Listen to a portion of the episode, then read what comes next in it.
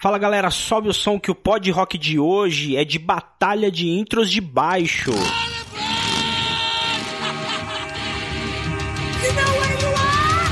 Pod Rock.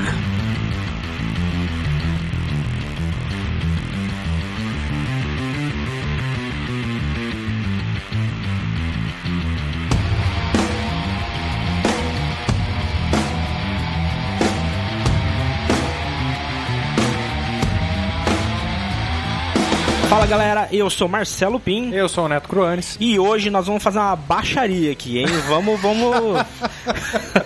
Desculpa a piada, mas hoje nós vamos fazer um tipo de programa que faz muito tempo que a gente não faz, né, Neto? Cara, eu Porra, sinto quanto falta, tempo? porque eu adoro as nossas batalhas, cara. Pô, as batalhas aqui épicas no pod rock. Já fizemos batalha de solo de guitarra, já fizemos batalha de intro de batera e já fizemos batalhas de riffs de guitarra. Agora chegou a vez da parte grave, da parte um né, pesada do negócio, né, velho? Sempre com convidados especiais, Com certeza. né? A de riffs de guitarra a gente fez com o mestre Tulhão, dos solos de guitarra com o nosso sócio Léo Palmieri e de intro de bateras com o Ivan Buzik do Dr. Sim. Então se você não ouviu essas batalhas, corre lá pra ouvir. Agora, vamos convidar então o nosso especialista em assuntos graves pra gente decidir junto aqui qual é a melhor intro de baixo da história do rock. Nosso convidado de hoje, ninguém menos que Renato Montanha, baixista do Maestric, mais uma vez junto conosco. Bem-vindo, Montanha. Obrigado, obrigado. Eu que agradeço o convite. vai ajudar a gente a escolher a melhor intro de baixo e como que funciona. A gente co- costuma falar que é aquele formato de Copa do Mundo, né? A gente coloca é, oito para cada lado, fecha é, duplinhas ali, vão fazendo embates de duplinhas e vai subindo o nível, vai fazendo mata-mata até chegar numa final, tá? Eu expliquei porcamente, mas eu tenho certeza, certeza que vocês entenderam, porque vocês já ouviram as demais. Então, vamos começar as batalhas, Netão? Demorou.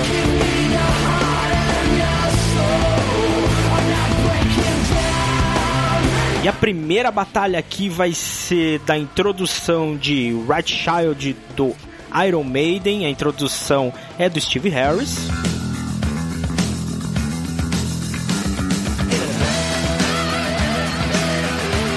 Contra From Whom the Bell Tolls do Metallica. A intro é do Cliff Burton.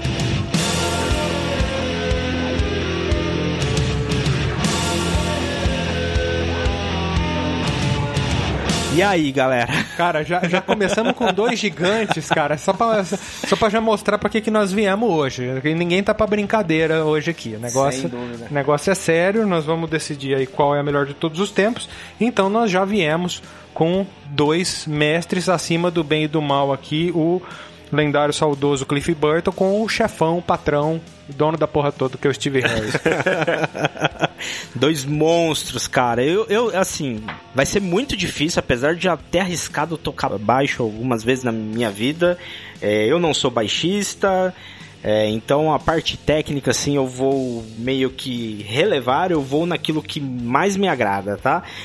Custou eu saber que a introdução do Cliff Burton era no baixo. Eu, durante muito tempo, até eu ver ao vivo, né? Eu achava que era na guitarra.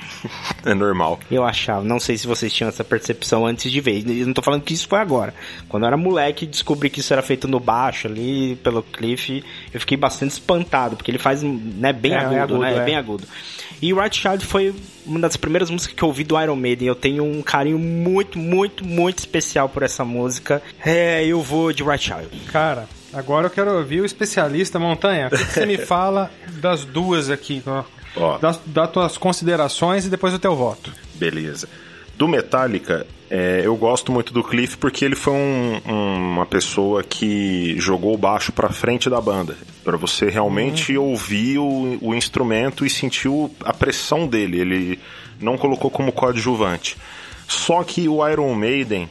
É complicado falar do Harris porque ele foi aquele famoso cara que olha e fala: quando eu cheguei aqui, tudo isso aqui era mato. É, exato. Porque ele pegou e transformou as influências dele num jeito de tocar muito específico que a grande maioria usa e às vezes nem sabe que usa, que entende, é, que toca, tira um som parecido e não sabe que veio do Steve Harris.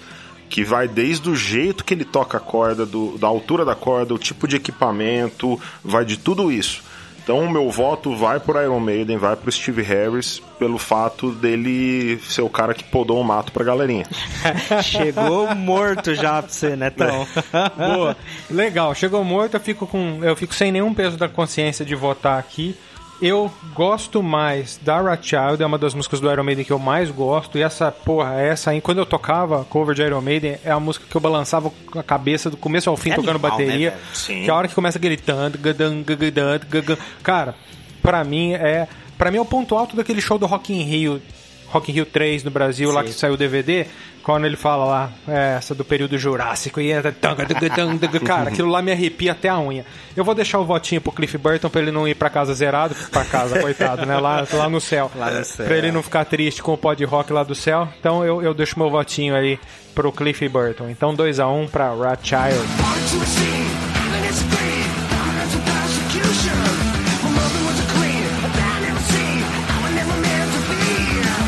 Vamos agora de clássico, clássico contra clássico. Então, é, Tom Hamilton lá do Aerosmith com Sweet Emotion.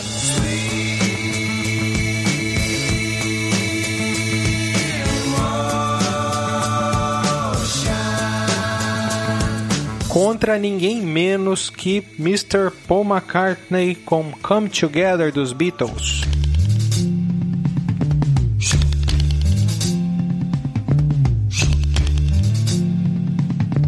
Cara, gente grande e a Come Together ela é mais é mais icônica que a Sweet Emotion, né? Sem dúvida. Sim. Eu acho que isso aqui não vai ter, não tem mistério pra gente fazer, né?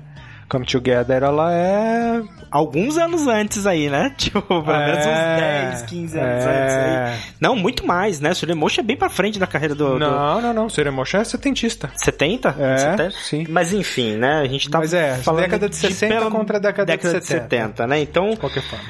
é muito, cara, relevante, né? A, a Come Together, né, cara? É. Surya Motion é legal, é legal. Obviamente tá aqui por merecimento, né? Mas vai, vota você Então, primeiro. Vamos lá, vamos começar com Montanha, Então vai. deixar ele fazer as considerações sobre os dois aqui e já dar o voto dele. Maravilha. Ó, a música do Aerosmith, tecnicamente, ela é mais difícil de tocar. Tecnicamente, de você fazer o som, fazer o riff, você tem que ter a mão boa pra fazer. Só que o, o Sir Paul, na Come Together, ele abusou do contrabaixo na cara de tudo, de todos. E por muita gente acha que ele usou o Hofner dele, famoso, pra gravar, ele usava o Rickenbacker. Rickenbacker. Que o certo é falar Rickenbacker, mas eu não consigo Não, falar Rickenbacker, Rickenbacker. é. Vai ser Rickenbacker mesmo, não tem como. E ele tirando o som com a palheta, com todo cuidado para que não ficasse nem muito agudo, nem muito grave, que aparecesse no tipo de mixagem que era rudimentar da época. Muito, muito, muito arcaico. Então, o, o meu voto vai pro, pro, pro Sir Paul McCartney. É, Pim. Aí, eu- agora é minha vez Vai. de passar a bola morta, porque eu sou time Paul McCartney nessa também. Vamos com o Sir, come together na cabeça. Então a gente abraça aqui, vamos todo mundo de, de Paul McCartney, porque o meu voto também seria pra ele.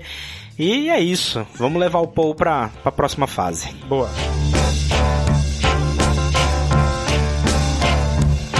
Próximo embate aqui nós vamos com uma intro de No More Tears do Ozzy, que é feita pelo Mike Inez.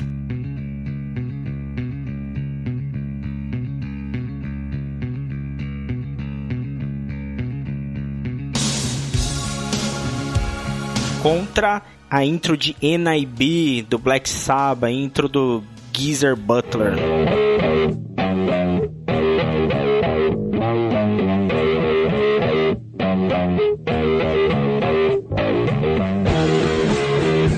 Cara, como diz o Ivan Buzik... Vamos lá pras trevas. É, como diz o Ivan Buzik, isso aqui não são intros, são eventos, né? Cara, são dois eventos aqui, Dois né, eventos. cara? Porra. Duas porradas do metal, também de décadas bem afastadas aí, né? A gente tá falando, acho que no Mortars 90 e na IB a gente já vai lá pros anos 70 aí, tem duas décadas Sim. que separam essas duas intros, né? Mas com um elo de ligação aí de Ozzy Osbourne que a gente juntou essas figurinhas, né? Sim, a gente gosta de pôr essas, essas fases. E aí, né? Como que a gente faz no- numa, numa dessa? A gente joga pro coleguinha decidir primeiro, né? Gente- então vai, Netão. Cara, é, aí cai pra mim, dá o primeiro voto aqui com pressão total. E o legal é que vai ficar pro Montanha decidir essa. Isso, é. A terceira Mas a gente legal. sempre deixa pro, pro Então- convidado. É. Então, assim, gosto muito das duas, não vou ficar enrolando. Por gosto pessoal, eu vou de No More Tears. Cara, eu vou molhar esse rolê aí, vou criar a primeira, primeira bucha do- do- dos- das batalhas aqui, eu vou com a intro de NIB. Bem, a montanha. Moiou, moiou. Eu gosto muito das duas, elas foram muito icônicas, só que o meu voto vai pro Black Sabbath porque o Geezer, ele fez um solo usando o wah que na época os wah não tinham wah pra baixo, ele tinha aquele filtro de cortar grave. E ele foi fuçando no pedal até conseguir fazer que não estragasse a gravação. Então, Caramba. botar um overdrive, botar um wah e conseguir fazer funcionar. Você disse que ele, ele fez o som do wah mas sem usar o que a gente conhece como O, o, o não wah existe Ele o usa um- wah para baixo, baixo. porque Ele- o wah ele tem um corte de frequência grave Sim. para não aparecer isso no, no movimento que você faz da roda. Uhum. E Mas ele tipo, foi lá na mesa fazendo isso aqui, na não, equalização? a, a- mandar abrir pedal e vamos arrumar um jeito de tirar esse Modificar o filtro. pedal. De deixar, mesmo que fique o barulho do grave fazendo, porque é mais fácil depois a gente tentar cortar na mixagem, cortar de algum jeito. Entendi, cara. E aí ele fuçou pra conseguir fazer esse som de wah não cortar tanto o grave, corta Uhum. um pouco, não- ele não tinha como fazer mágica. Sim. Mas só que ele usou um pedal de guitarra que começou a chamar atenção pros baixistas, que chamou a atenção das empresas que fazem produto para baixista para desenvolver o pedal. Dunlop deve ter feito Com pedal certeza, pra baixo porque depois. você pega pedal de overdrive, por exemplo, o Tube Screamer da Ibanez, é da Ibanez, né? Tube Ibanez, Screamer. Ibanez. O Tube Screamer da Ibanez, o original que o Vai usava muito, Uhum. ele tem esse mesmo filtro de grave. Você vai ligar no baixo, ele não vai deixar o grave passar. Aí a Ibanez fez o pra baixo, que ele não tem o filtro de grave. Não é todo pedal de guitarra, na verdade a grande maioria não, não Se- se- funciona qualquer bem, pedal, né? se você pôr pedal de guitarra, tem o wah que você pluga no baixo, que na hora que você abre a frequência ele puxa um agudo tão alto que chega a pegar até rádio. Nossa. Dependendo da qualidade Entendi. do pedal. Então ele teve que ser modificado Ele teve que fazer- ser modificado pra Sensacional, poder. Então a- o meu voto vai pra ele por causa da engenhosidade pra tirar um som. Perfeito. Cara, que aula. Porra, tamo com o mestre aqui, né, velho? Então aí a gente vai só aprendendo. E aí bota o Geezer Butler na próxima fase. É isso. Your love for me just. Próximo embate, Another One by the Dust, do Queen, com John Deacon.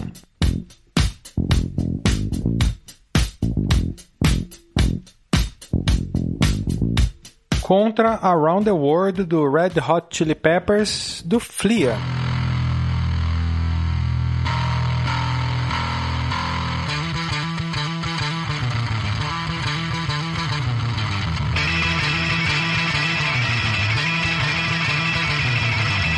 Cara, dois baixistas que eu gosto muito. O Flia é um monstro. Depois eu tô curioso para ouvir o Montanha falar dele, porque o cara realmente, o Red Hot pra mim tá nas costas dele.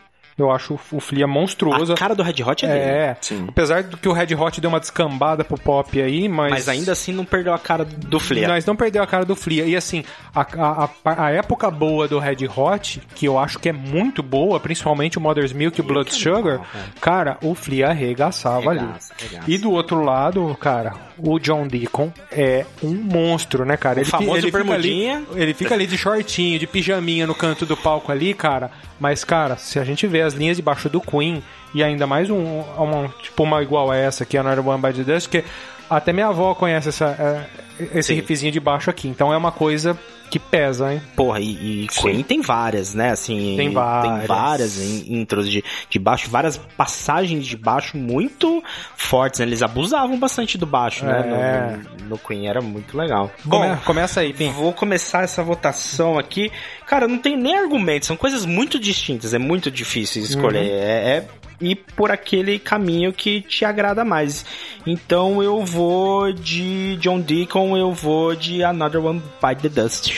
Montanha, faça suas Vamos considerações, uma- especialista. É, fazer uma consideração rapidinha.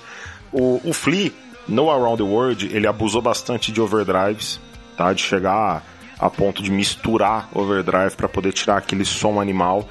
É, tecnicamente, ela é bem mais difícil de tocar, principalmente por causa do salto das notas, que ele vai numa nota grave para ir depois numa nota de resposta aguda, e na hora de entrar no refrão ainda ele canta junto com a voz, então é uma coisa assim absurdamente é, trabalhada, porque o Flea ele é trompetista. É. Então ele faz muito, ele sabe fazer melodias de voz no trompete e ele passa Traduz pro- isso pro baixo. Traduz isso pro baixo. Eu acho muito legal. Só que a- além de eu ser muito fã do John Deacon, do Bermudinha, é, essa, essa Another One Bites the Dust, ela foi uma música para introduzir o rock no mercado que estava sendo dominado pelas boates. E então o, foi uma ideia de como que a gente vai conseguir entrar nesse mercado, porque a gente está perdendo o público. De maneira analógica, né? Exatamente. É, o pessoal tá indo para aquela para aquela parte lá que já pegando o Gees, pegando outras coisas Uhum. e música é, do disco e entrando no, no, no pop, europop, aquela Sim, sim. de músicas para boate. E como que a gente consegue fazer uma coisa mais gruvada? Ele citando até o Juninho Gruvador. Eu, eu ia falar aí, naquela época não tinha o Júnior Gruvador. Não tinha como fazer isso. Então, como fazer uma coisa que tenha um groove dançante Sim. mas que soe ainda rock, que soe ainda Queen. Então o meu voto vai para a música do Queen por causa é, dessa ideia mercadológica deles, comercial, para não perder mercado e às vezes naquela época podia ter abaixado a banda de um tanto que ela podia até ter terminado. É verdade, é verdade. Eles conseguiram se manter, né? Pegaram várias fases do mercado de, de Ele- música. eles foram né, se adaptando, né? E eles foram se adaptando. O Queen teve muito isso, né? É incrível. E aí, Netão? A bola morta Cara, já tá definida, é. mas eu até sei com quem, onde você vai votar. Não, eu te conheço. Depois de tudo isso, eu, eu não preciso nem dizer nada. Como eu não canso de passar vergonha, só deixo o som rolar assim, ó. Tagadum, tum, tum, tadum, tum, tum, tarum.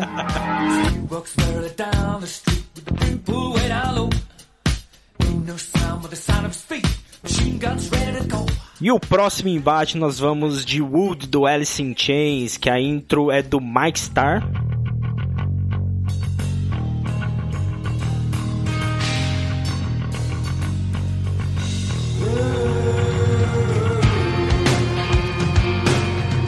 Contra a intro do Ace of Spades do Motorhead, do saudoso Lemmy Kilmister.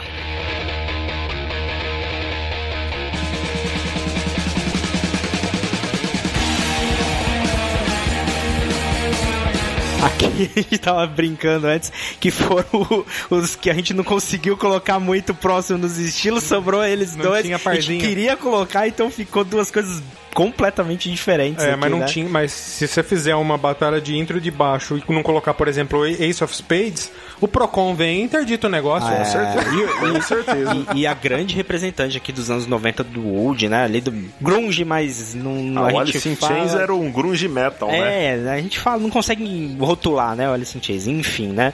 É uma, uma batalha bem, bem distinta aqui, que, cara, é difícil, né? Eu não, não começo votando, então... Quem quer começar? Montanha. Montanha? Então vai, começa aí, Montanha. Já dá aquela aula pra gente. Ó, vamos lá. Alice in Chains, a Wood Mike Star. É uma música muito bacana, é legal, ela é marcante. Só que é, eu não tive o prazer de ver o Motorhead ao vivo. Gostaria de ter tido esse prazer. Só que só de você colocar no carro e ouvir aqui só o pam baram baram, acabou. Acabou. Aquilo lá já, já arrebenta, você não consegue não prestar atenção naquilo. O Leme ele fez um negócio que tem um magnetismo ímpar. Sim. Não adianta. Se você tá ouvindo em qualquer lugar, Você não, não precisou nem começar nada. É a bateria e o baixo, você já fala, tá, essa música aqui. a Wood, tem gente que ouve e fala, não, eu já vi essa música em algum lugar, não é bacana, não sei o que, não é uma música ruim. Sim, mas, mas ela não- não, não, não, tem esse magnetismo que tem a Ace of Spades. Uhum. De em qualquer lugar que você tocar isso daí, o pessoal vai cantar, vai se matar, vai se esgoelar.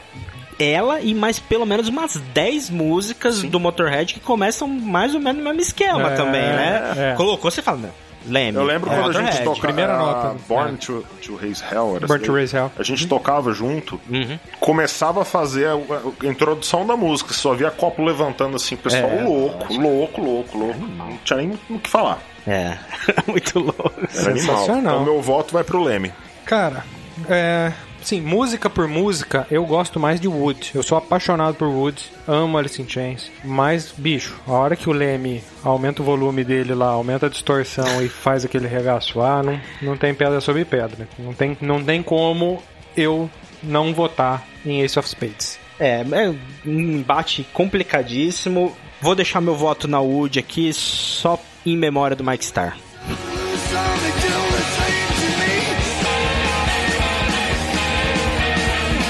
Chegou a hora do trash.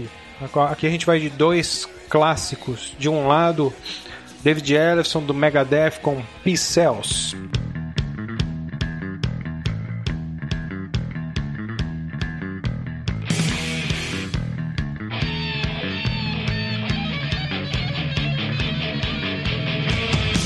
E de outro, o Greg Christian do Testament lá com o Souls of Black.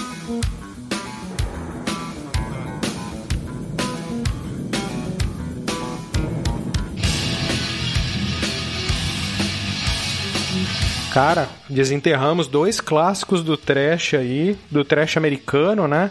E, bicho, os dois títulos do álbum, né? Cells But Was Buying, né? Do, Mega, do Megadeth, segundo álbum do Megadeth, e álbum Souls of Black também do Testament. E duas aulas de baixo aqui, hein?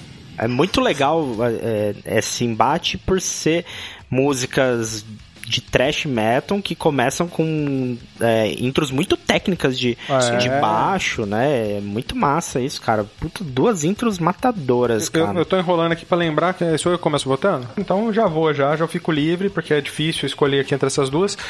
Mas eu vou na que eu mais ouvi aqui na minha vida inteira. E, e não só pela intro, mas a linha de baixo na música inteira até o final, cara, é escandalosa, que é Cells, do David Ellefson. É animal demais. É, eu vou pegar o bonde aqui, vou entregar a bola morta pro, pro Montanha, mas eu também vou de Pixels, cara. Eu vou de Pixels também, porque é, é que nem o Neto falou, do começo ao fim o baixo é impressionante. É, animal. É aquele mesmo negócio do magnetismo. Não desmerecendo o Greg, mas só que é, Megadeth é realmente essa daí, não é tem foda, como. É foda. É, é um embate complicado.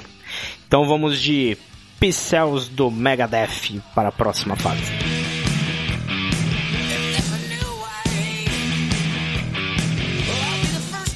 Próximo embate, nós vamos com a intro de It's So Easy do Guns N' Roses, feita pelo Duff McKagan.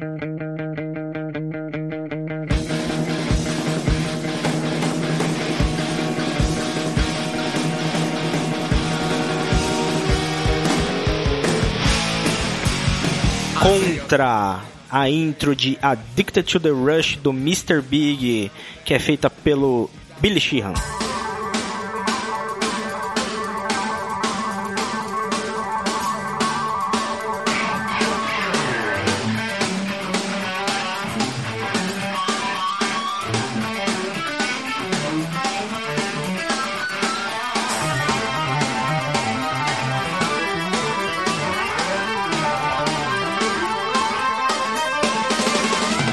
Nós vamos lá pro, pro hard oitentista, né? Ah, It's So Easy do Appetite, né? Primeiro disco do Guns e Addicted to the Rush do álbum homônimo do Mr. Big, né? O primeiro álbum também, né? Dois álbuns de estreia, Pô, cara. interessante. Sensacional. Sabe o que, que eu gosto de It's So Easy? Que pra mim ela é uma. Ela é do Duff e pronto. Sabe? Quando você fala assim, "Ah, uma música do Duff, é It's So Easy, assim. Tipo, Aham. não é uma música que tem uma intro de baixo. Parece que é uma música que, que é o Duff. É, parece que assim, É. o- traduzir o Duff em uma música é It's So Easy. It's né? So. O livro dele chama It's So Easy, né? A música é dele. É dele. É dele. Sim. É. Aliás, a história dessa música, você sabe, né? Que é muito legal. Não, Que conta pra gente. Quando- quando eles estavam é, prestes a assinar contrato para lançar o primeiro disco, né? Para lançar o Appetite for Destruction, é, várias gravadoras começaram a paquerar o Guns N' Roses, né? E dar mimos pros caras e, e, e, tipo, com- aí chamavam os caras para almoço. E eles não assinavam, eles não assinaram com nenhuma gravadora por um certo tempo para aproveitar isso. Eles ficaram alguns meses enrolando e marcando o almoço com uma gravadora diferente cada dia para ficar almoçando. Então, eles ficaram nessa, assim. E, e o Duff meio que escreveu sobre esse momento. Ele falou, é muito Como é fácil É, tudo muito fácil, né? Dobrar os E- caras. Eu lembrei, você contou já essa história pra mim. Cara, é, aqui, assim, Duff, um baixista incrível, com uma atitude incrível, desculpa o trocadilho, é, com presença de palco, toca muito, enfim, né? E do outro lado, um dos melhores baixistas, na minha Da opinião, história. da história, né? Então, aqui é, é técnica, talvez, versus a- toda a história do Duff numa música, né? Então é, é complicado aqui. Eu vou ser bem sincero, eu não acho que a intro de Addicted to the Rush do Mr. Big seja a melhor intro de baixo do Mr. Big, nem do, do- da, da carreira do, do Billy Sheehan. A gente colocou ela porque é a mais icônica, né? É, e é um taping ali, é legal tudo e, cara, é muito legal. A gente até ouviu aqui um pouquinho antes pra pra lembrar, né? Pra trazer aquele. remeter o que, que a música causa na gente pra poder votar. E o taping do que ele faz ali no começo já, já puxa ali o, o, slidezinho que o, que o Paul Gilbert vai começar. Cara, é animal, é animal. Eu, eu sou muito fã de Mr. Big, todo mundo sabe, enfim, eu, eu gosto demais dessa música. Porém, posso começar votando? Deve. Então, eu vou de It's So Easy porque, cara, é, é- esse momento no show do Guns N' Roses, na hora que começa o- a intro do, do baixo ali de It's So Easy, cara, arrepia até os pelos do rabo. É isso. Fala um pouquinho desses dois aí, Mo- Montanha. Vou falar. Do... As duas são dificílimas, né? São duas intros maravilhosas. O do Mr. Big, uma curiosidade que o Billy Sheehan, nessa época, ele não sabia teoria de baixo. Ah, ele não sabia. Não sabia teoria de baixo. Era E- muito técnico, mas sem a É, teoria. porque como que ele aprendeu o baixo? Ele era fã de um vizinho dele que tinha banda, porque o vizinho pegava um monte de mulher. E ele era molecão, molecote, ele falou, putz, o cara tá pegando um monte de mulher, eu tô aqui, quero ter mulher também, né? Vou aprender a tocar Aí que, que ele, primeira vez que ele fez? Ele foi, pulou a David, janela. era o David Ellison. com o vizinho. Ah, não sei, não sei. O Billy Sheehan pulava a janela do que eles moravam, tipo, em predinhos, que era uma distância muito curta. Ele pulava a janela e pegava o baixo do cara emprestado e ficava, tipo, Punhetando lá. tocando baixo, depois devolvia o baixo. Até um belo dia que o cara pegou, viu, aí eles, ele arrumou um jeito de pegar um baixo baratérrimo lá, um, E começou. pra começar. Só que ele falou, pô, eu preciso ser bom pra pegar mulher. Eu tenho que conseguir show, eu tenho que conseguir tocar para as mulheres me verem no palco pra eu ir atrás. É. Sim. Senão não, não adianta. E aí ele pegou e fazia o quê? Ele, ele pega, ouvia uma coisa Tentava e replicar. tentava replicar no baixo. Como Do jeito, gente. é, do jeito Muita dele. Sem amplificador, com o negócio desligado. Ele ia lá. Aí, por exemplo, ele começou a tocar ele falava, pô, tá difícil de tocar. Ele falava, ah, a corda tá alta. Naquela época não tinha luthier. Nessa época. Uhum. Você queria arrumar um instrumento, você tinha que mandar pro fabricante arrumar. Ele que fazia todo. Então ele pegava. é, ele, ele pegava um uma pedra, ele passava a canetinha em todos os trastes e passava a pedra assim com Ah, papel. eu já fiz isso. Isso E- se chama retífica de traste de Ex- imbecil. É, exa- Eu já fiz isso. É, no caso era retífica de traste, porque não existia. É, não tinha outra, mas eu fiz isso sabendo que tem luthier. E aí ele, É ele fazia isso daí, aí ele pegava e lixava as partes que estavam mais altas. E aí ele foi começando a mudar o baixo até chegar mais pra frente e descalopar as últimas casas pra poder ficar mais fácil dele apertar e sair som, pra ele não ter que pôr muita força. E ele foi um dos caras que também desenvolveu a técnica de três dedos, a mesma do Alex Webster do Cannibal Corpse, Uhum. que ele fez, óbvio que não pegou do mesmo cara do Def, Uhum. mas só que ele, do jeito dele, aprendeu a fazer aquele negócio. Aí ele começou a subir captador, fazer não sei o que. Então ele meio que Ele mexe muito no baixo. me- né, ele que mexe em tudo. Às vezes ele não gosta de um baixo, ele pega um braço de um outro baixo, instala naquele e vê como é que fica. Na época É, que ele tocava com o David Lee Roth, você vê alguns baixos é nessa pegada, assim. Sim, é tudo Frankenstein. Monstrinho, monstrinho. É, e aí ele foi aprender teoria com o Steve Vai. Ah, Porque quando ele foi tocar com o Vai, ele fazia tudo que o Vai pedia. Entendi. Aí, mas só que aí o Vai falava assim, olha, eu preciso que a gente faz aqui uma menor melódica em lá. Aí ele falava, mostra. Aí o Vai fazia o negócio, ele olhava e replicava. ele sabia Ele, replicar. ele, ele- só de ver, ah, esse shape aqui, pum, ele sabia o shape, ele sabia um formato do que fazer, Mas mas, a ele não teoria sabia o nome. não sabia. Ele, não sabia o que, ele só sabia que soava Campo bem. harmônico, essas coisas, não, Não sabia nada. nada, ele sabia que soava bem. Entendi. Aí o Vai pegou e ofereceu pra dar aula pra ele de teoria. Que legal. Ele falou, ó, cara, você é um monstro, mas só que você, pra tocar em estúdio, cara, você tem que saber teoria. O cara vai te dar uma partitura, você tem que saber. Pra você poder viver de, Uhum. Ser de estúdio, profissional ser mesmo. profissional. Aí o Vai pegou e ensinou ele a, to- a, a, a teoria básica. Aí ele desenvolveu e associou com a, a técnica dele, a metodologia dele, e hoje vende curso pra caramba por causa disso. Não, é fudido. É um monstro. Só que o Duff, cara, ele fez uma, uma linha icônica, que nem o Neto disse, que é, quando você ouve, o primeiro nome, a primeira coisa que vem à cabeça é o Duff. E a música inteira, ela é desenhada através do baixo. Então, tecnicamente, ela é muito mais fácil de tocar do que a do, do, do Billy Sheehan. Só que o impacto na cultura pop que a It's So Easy teve foi infinitamente maior do que essa linha do, Sem dúvida. do, do Billy Sheehan. Então, o meu voto vai pro, pro Duff. Cara, peguei morta, mas peguei feliz, cara. Já sabia. Essa eu já sabia. É, cara, eu, eu achei que eu fosse pegar bucha, sinceramente. Ou que Você eu achou que eu ia votar no Mr. Eu achei que Big. você ia mo- votar no Mr. Big, Eu imaginei sim. que você tava pensando É, nisso. e, e- e do Montanha eu fiquei na dúvida, né? Por, por- por- pelo fato de ser o Billy Sheehan, né? De ser um cara tão técnico. E o Montanha é um baixista técnico. Quem conhece mais Trick sabe. E, cara, que legal, né? Então, assim, o Billy Sheehan, pra mim, sem dúvida, se não é o melhor baixista é, da história, é um top 3 aí. É, sem, No, no sem mundo do rock, dúvida. eu acho que. Do rock mundial. Sim, sim. Mas eu tenho um carinho muito grande por, por Easy, então é só alegria. Vamos lá. Vamos nessa.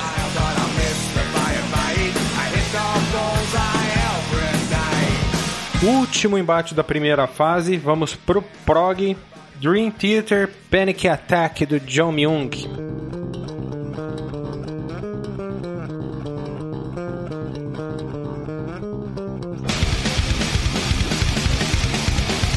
Contra Schism do Tool, lá do Justin Chancellor.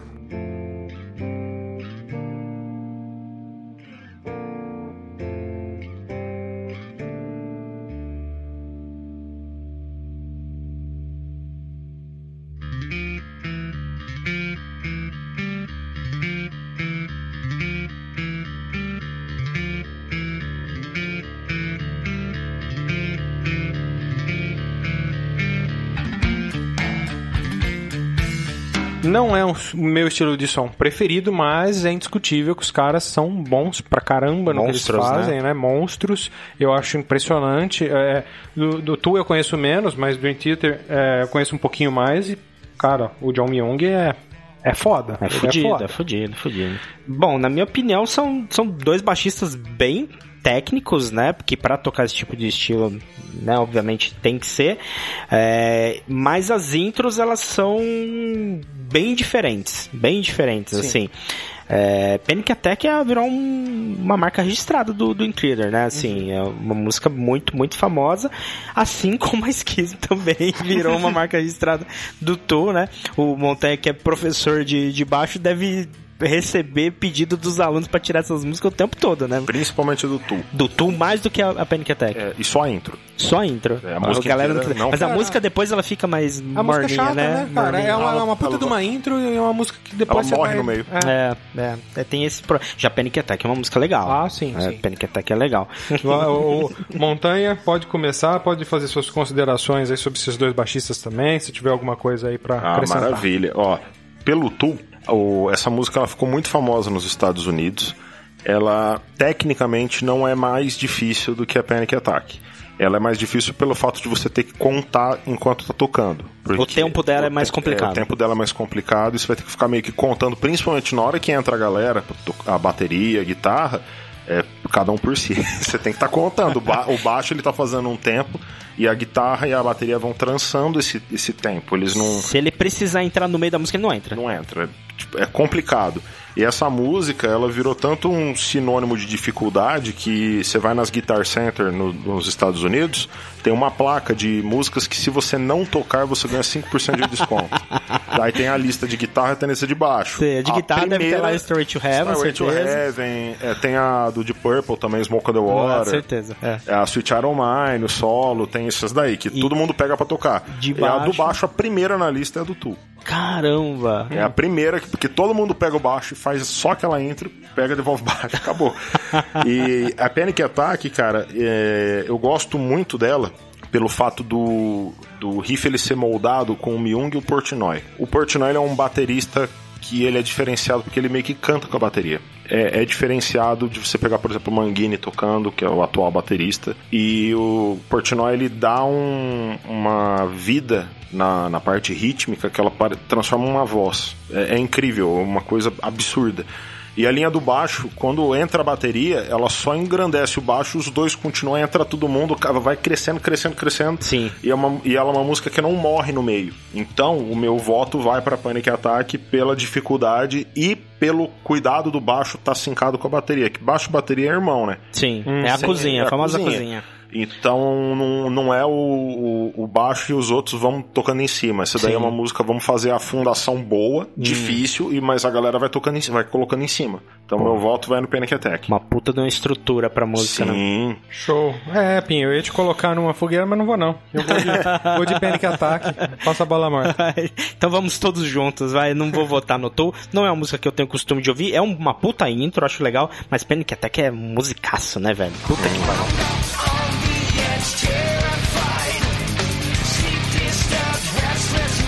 Agora nós vamos para a segunda fase de mata-mata aqui. Vai ser Right Child do Iron Maiden, intro do Steve Harris contra Come Together dos Beatles, a intro é do Paul McCartney. Aí duas coisas completamente distintas aqui é com o coração, né? A gente agora já falou o que tinha que falar lá na primeira fase, é votar, né? É, quem que começa votando é eu mesmo? Manda bala. Então vai. É, vou de Right Child, porque essa música eu acho que significa demais pra mim. Pro metal, foi minha inserção no metal, cara. Então Right Child, vou com ela na cabeça. Bem, o meu lado metaleiro manda votar no, no Iron Maiden. Então vai Iron Maiden. Pronto. Então, já temos o Iron Maiden na próxima fase. Eu vou deixar o voto de honra pro Sir Paul McCartney em respeito aí ao- ao- aos Beatles e ao, ao tudo que ele fez pela música. Mas tô vibrando por dentro pelo Steve Harris.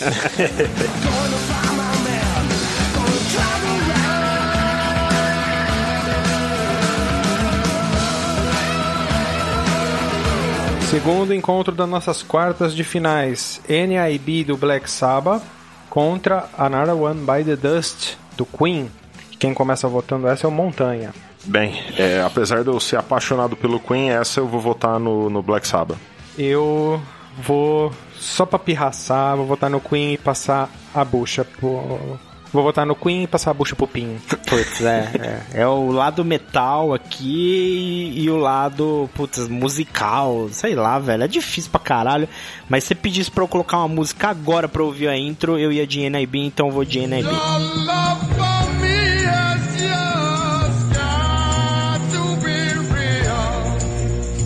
Próximo embate, nós vamos de Motorhead com Ace of Spades contra Pincels do Megadeth. David Ellefson de um lado, Lemmy Kilmister do outro. A lenda Lemmy Kilmister, né? Pesa, né? É, o nome, o nome pesa aqui. Pesa. O nome pesa. Mas em, em consideração aí ao David que tá desempregado ouvindo pod rock nesse momento, tá aí. ó, Deus quiser, de roupa,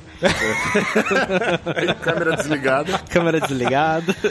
é, como, como eu começo essa, eu vou com o David Ellison, vou de Pincels. Eu vou com o cara que tornou o baixo praticamente uma guitarra, né? Na intro aqui, socou distorção, aonde tocar essa intro a galera vai conhecer, vai começar batendo cabeça, então eu vou de Ace of Spades. Eu vou de Ace of Spades por causa da ousadia do, do cara, né? De ter a, ter a cara de, de pau de fazer o, o que ele queria no palco e soar bem. Sim, Então sem vai, dúvida. vai nele mesmo, Motorhead. Show. Último embate destas quartas de finais: Guns N' Roses It's So Easy do Duff contra Dream Theater Panic Attack do John Myung. Quem começa votando é o Pin. Aqui, cara, eu vou fazer um negócio que é a famosa esquecer tudo que é técnico e ir pela emoção. Foda-se que um toca melhor que o outro.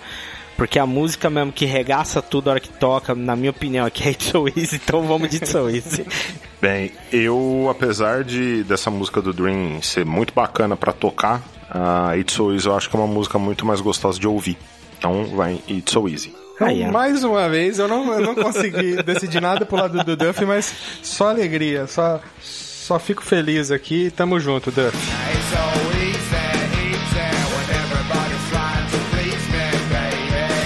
Então nós vamos para a semifinal aqui, de um lado Right Child do Iron Maiden e do outro lado NIB do Black Sabbath. Quem começa votando isso agora? Eu. Montanha. Vai, Montanha.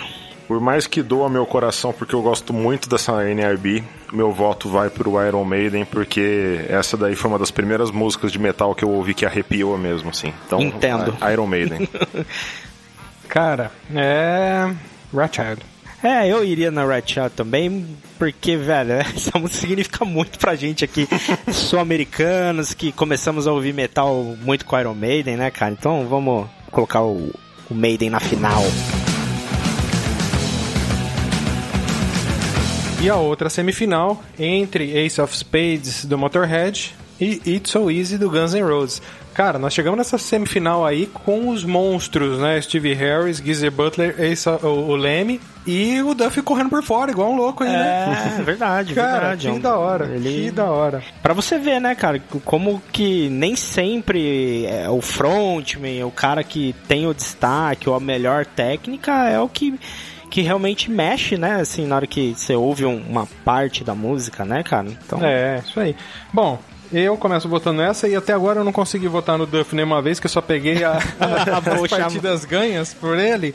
E, eu, vou, votar- eu vou votar nele então, só, pelo menos pra ter esse gostinho. Não sei se ele passa pra final ou não, mas eu já deixo o meu voto aqui para o Duff McKagan. Bom, é difícil, cara. Eu gosto muito da It's So Easy. Ace of Spades é um hino, é um hino do evento, rock. É. um evento. Eu vou complicar a vida do Montanha e vou colocar o Motorhead aqui com o Ace of Spades contra aqui pra ele decidir. Bem, como eu gosto de evento, e, é, essa Ace of Spades é, é quando você ouve ela em qualquer momento da tua vida, ela arrepia. É também. verdade. Então meu voto vai na Ace of Spades. Sem dúvida. Fools, but that's the way I like it, baby. I don't wanna live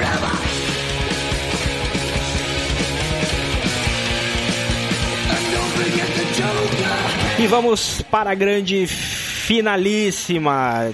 Num corner nós temos o Right Child do Iron Maiden com o Steve Harris fazendo a introdução.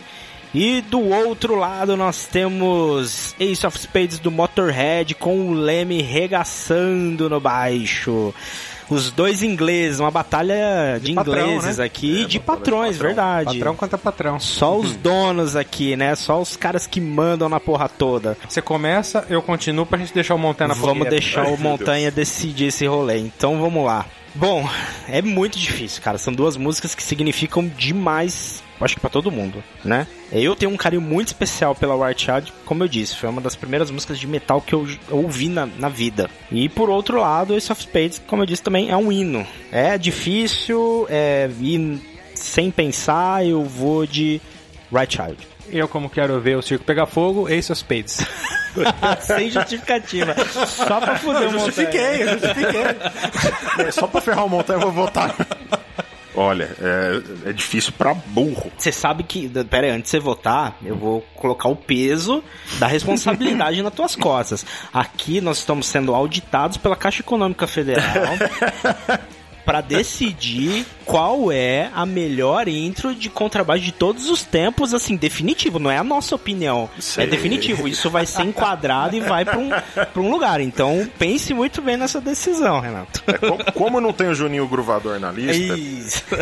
olha, é difícil pra burro, porque, na minha opinião, os dois são os caras que carpiam o mato. Os dois são essenciais. O Leme, ele tem aquele plus de além de tocar baixo, ele canta. Só que o, o Iron Maiden fe- fez, para mim, na minha opinião, eles fizeram mais hinos cantados por multidões do que o Motorhead. Então, por esse engajamento de ter um público que, a ponto dele parar e trocentas mil pessoas cantar uma melodia de guitarra, que as- muitas vezes foi o Harris que fez no baixo e mandou o guitarrista fazer. É, eu acho que isso daí tem um, um poder diferencial. Sim, sem dúvida. conquistar um grande público. Então, meu voto vai ser do Iron Maiden, vai ser do Steve Harris. É. E o grande vencedor do embate foi o Shot do Iron Maiden, Steve Harris. Ficou super feliz lá, tá acompanhando aqui a, a votação em tempo real. Ele tá aqui acompanhando a gente numa telinha que ele tá super feliz lá. Ele que acompanhou Congratulations. também, é, ele que acompanhou o Pod Rock no especial também Pais e Filhos aí, né? Com, Verdade. Que a gente falou dos filhos dele. Ele já é um, um fã e um, um- um do- seguidor do Pod Rock. Sem dúvidas. E agora faturou o troféu aqui, hein? É, a gente vai mandar lá pra Inglaterra lá. Vai chegar o, o troféu, ele vai colocar junto com os troféus de futebol, os prêmios que ele tem com o Iron Maiden, né? Quanta groselha. Aqui a gente gosta de falar merda, mas é isso aí. Bom, eu, cara, vou falar bem a real. Eu esperava um pouquinho que o Right Child ia pelo menos pra final. Eu, eu tinha essa esperança, fiquei muito feliz com o resultado. Acho que, que tá sendo muito bem representado aqui, né? Sem dúvida, sem dúvida. A gente, eu acho que a gente foi feliz aqui em, em eleger todas essas que entraram na votação. Eu acho que é, o supra-sumo do, do contrabaixo no rock está bem representado aqui. E eu acredito que os mais importantes realmente foram indo adiante aí. Eu acho que eu, assim, tô com consciência limpa aqui nos votos de todos. Muito bom. E essa votação tinha que contar com a participação de um monstro do baixo, cara. Um do, do- o, o melhor baixista que eu conheço. Né? O melhor Você só conhece eu, poxa. Não. Covardia. Não, senhor. O senhor é um cara muito bom. Obrigado pela participação, viu, Montanha? Eu agradeço muito, foi muito legal, muito divertido mesmo. Sou fã de vocês, gosto muito do trabalho de vocês e quero ver muito mais longe o que vocês estão fazendo aqui. Porra, show de Cada bola. vez mais. Pô, Boa. que legal. E vamos aproveitar a presença do Montanha aqui. Como é que tá os planos aí pro próximo disco do Maestric, Montanha? É, a gente tá definindo Agora, a... na pandemia, tudo parado. É, é, é bom, é bom porque dá tempo de parar pra compor, né? Legal, Você pode legal. sentar e compor com calma que você não tem preocupação a mais. Ah, nós estamos planejando entrar em estúdio janeiro, fevereiro de 2022 agora e aproveitar esse gap agora até o fim do ano para terminar as composições, ver as orquestras, coral, as Legal. partes mais minuciosas do CD. Ele vai chamar Expresso de la Vita Lunari, que é a continuação do Solari. E depois que começar a gravar, que nós vamos ter um, um panorama de lançamento. Entendi. Mas vai ser lançado em 2022 também. Tá? Entendi. Que aí, se a pandemia nos permitir, nós queremos fazer vários eventos de lançamento. Porra, E sensacional. vamos divulgando nas nossas mídias. Estarei lá como todos os outros eventos Com de lançamento certeza. que vocês fizeram. Com certeza. E, e essa parte do Lunari que é mais sombria, né? Que vai Sim. trazer essa parte da noite. Você vai vir com aquele gutural nervoso? Vai cada vez mais nervoso. É. Essa é A La Hulk lá. É, essa, esse, o, porque o Expresso de la Vita é uma história de 24 horas uma viagem de trem. As 12 primeiras horas são as 12 do, do Solari, que são as 12 horas mais alegres do dia, e as 12 mais tristes, que são as partes da Noturnas. noturnas, sombrias, vão vir no Lunari. Pesado, vai vir Vai porrada. vir pesado, com muita influência é, de Tim Burton, tá? É, muito couro. E, O couro e- vai comer. O couro, couro vai, vai comer.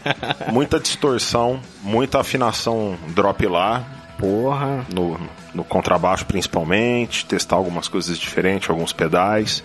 Aproveitar também para falar, eu recebo um patrocínio da River Music Rio Preto, e da DMT Pedais, que eu vou usar também esses pedais nas gravações. Pô, que são pedais excelentes, cara. handmade, tá? do Fábio lá de São Paulo. E testando já desde agora testando os equipamentos para poder fazer a gravação, tá? E a- mais para frente a gente já vai anunciar o é, produtor, as datas corretas, porque infelizmente com a pandemia a gente não tem como dar, é, dar uma coisa datada porque tudo muda. Sim, Tá sim. tudo mudando, E também vocês né? perdem a- a- o movimento, né? Por exemplo, É. começa a anunciar a data, aí começa a falar de, de fazer um evento, aí não pode fazer, aí perde, esfria, né? Sim, então é inclusive- é, mais prudente mesmo e com, com calma, É, né? Inclusive nós lançamos a pré-venda da camiseta, Solari. Camiseta. Ficou lindo, hein? Linda. Ficou muito Oh, bacana. várias cores. Sim, várias cores. A gente fez a pré-venda. O esquema das pré-vendas que a gente está fazendo não tem o estoque pronto. Entendi, Tá? entendi. Então é, a Vocês pessoa- querem ver a quantidade para poder mandar e, produzir, e né? ver se a, a aceitação daquele modelo está sendo boa. Legal. A gente vai Massa. fazer bastante coisa que a gente vai anunciar ainda nas mídias. Porra, Show vamos ir. A gente vai anunciando por aqui, porque nós somos fãs, amigos e a gente gosta realmente de apoiar, porque o trabalho é de excelente qualidade.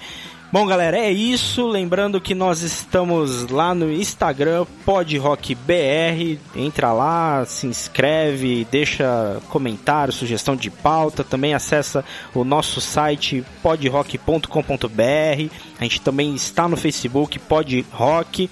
Procura lá. Lembrando que nós estamos na maior parte das plataformas de podcast, então se você acompanha, tá ouvindo esse episódio pontualmente, vai lá na sua plataforma de streaming lá, segue a gente que ajuda muito o Pod Rock. É isso aí, valeu pela companhia, um abraço. Valeu.